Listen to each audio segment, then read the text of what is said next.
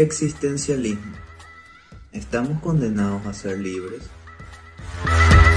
El hombre está condenado a ser libre es una frase del filósofo francés Jean-Paul Sartre, uno de los máximos exponentes del existencialismo. Es importante destacar que él rechazaba la idea de que hubiera un ser superior que determinara el curso de la existencia. Entonces el hombre era el responsable absoluto de sí mismo, pues esto es inherente a su condición humana, pero está obligado a elegir permanentemente dentro de su libertad.